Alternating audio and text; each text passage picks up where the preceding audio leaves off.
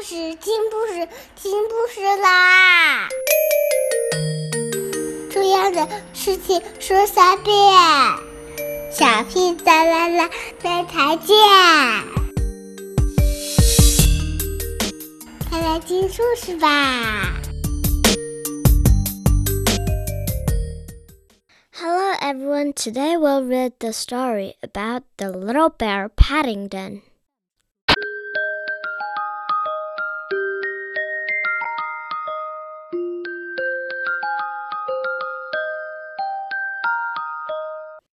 Day, having weighed himself carefully on the scales, Paddington hurried round to Mr. Gruber, taking with him a piece of paper from his scrapbook, covered with mysterious calculations.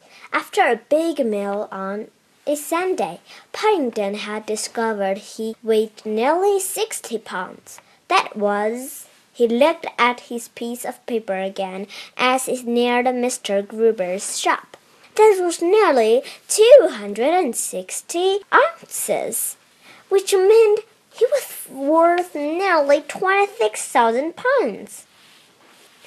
Mr. Gruber listened carefully to all that Paddington had to tell him and then closed his eyes and thought for a moment. He was a kindly man, and he didn't want to disappoint Paddington. I've no doubt, he said at last, that you're worth that. You're both virtually a very valuable young bear. I know it. Mr. and Mrs. Brown know it. Mrs. Bird knows it. But do other people? He looked at Paddington over his glasses. This aren't always that what they seem in this world, Mr. Brown, he said sadly. Paddington sighed. It was very disappointing. I wish they were, he said. It would be nice.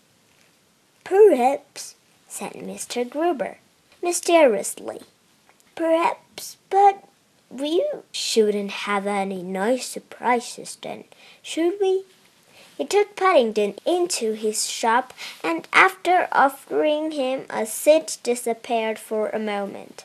When he returned he was carrying a large picture of a boat. At least half of it was a boat. The other half seemed to be the picture of a lady in a large hat.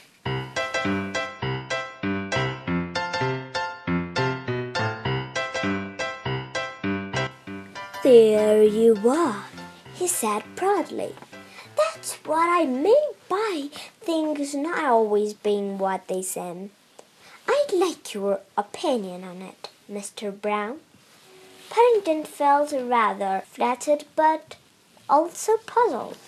The picture didn't seem to be one thing or the other, and he said so. Ah, uh, said Mr. Gruber delightedly. Isn't at the moment, but just you wait until I clean it. Uh, I gave fifty pounds for that picture years and years ago, when it was just a picture of a sailing ship. And what do you think? When I started to clean it the other day, all the paint began to come off, and I discovered there was another painting underneath. He looked around and then lowered his voice. Nobody else knows, he whispered. But I think the one underneath may be, may be valuable. It may be what they call an old master.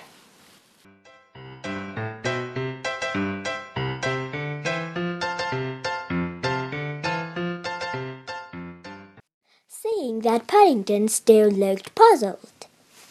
He explained to him that in the old days, when artists ran short of money and couldn't afford any canvas to paint on, they sometimes paint on top of old pictures. And sometimes, very occasionally, they painted them on top of pictures by artists who afterwards became famous and whose pictures were worth a lot of money. But as they had been painted over, no one knew anything about them. It all sounds very complicated, said Paddington thoughtfully. Mr. Gruber talked for a long time about painting, which was one of his favorite subjects. But Paddington saw he was usually interested in anything Mr. Gruber had to tell him, was hardly listening eventually refusing Mr. Gruber's offer of a second cup of cocoa. He slipped down off the chair and began making his way home. He raised his hat automatically whenever anyone said goodbye, good day to him.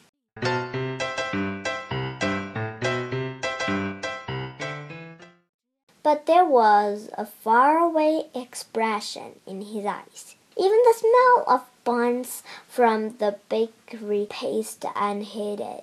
Paddington had an idea.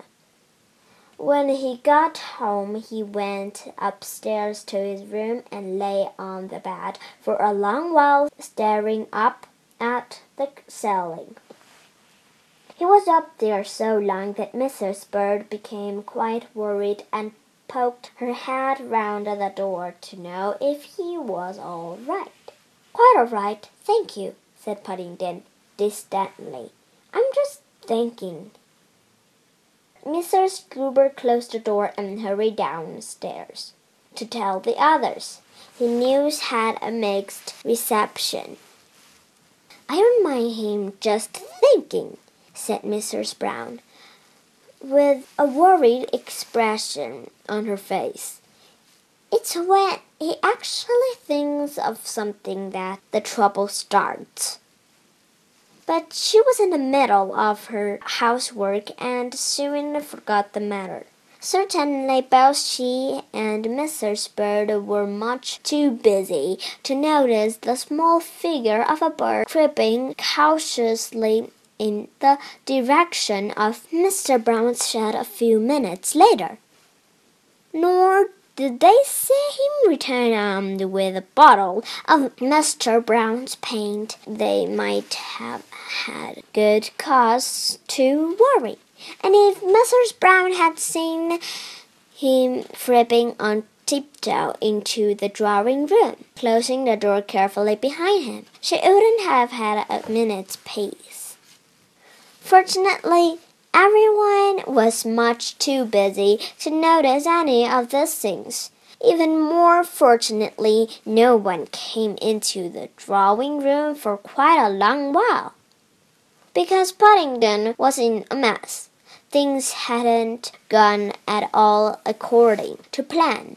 He was beginning to wish he had listened more carefully to the things Mr. Gruber had said on the subject of cleaning paintings. To start with, even though he'd used almost half a bottle of Mr. Brown's paint remover, the picture had only come off in patches. Secondly, and what was even worse, where it had come off, there was nothing underneath, only the white canvas.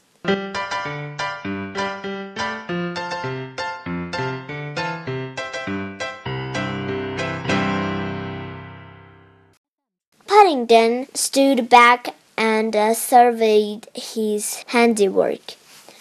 Ordinarily, it had been a painting of a lake with a blue sky and several sailing boats dotted around, now like a storm at sea. All the boats had gone. The sky was funny shade of gray, and half the lake had disappeared.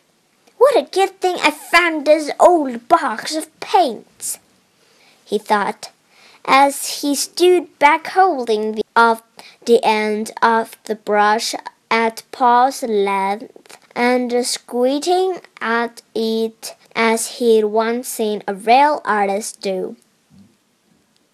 Holding a palette in his left paw. He squeezed some red paint onto it and exploded it about with the brush.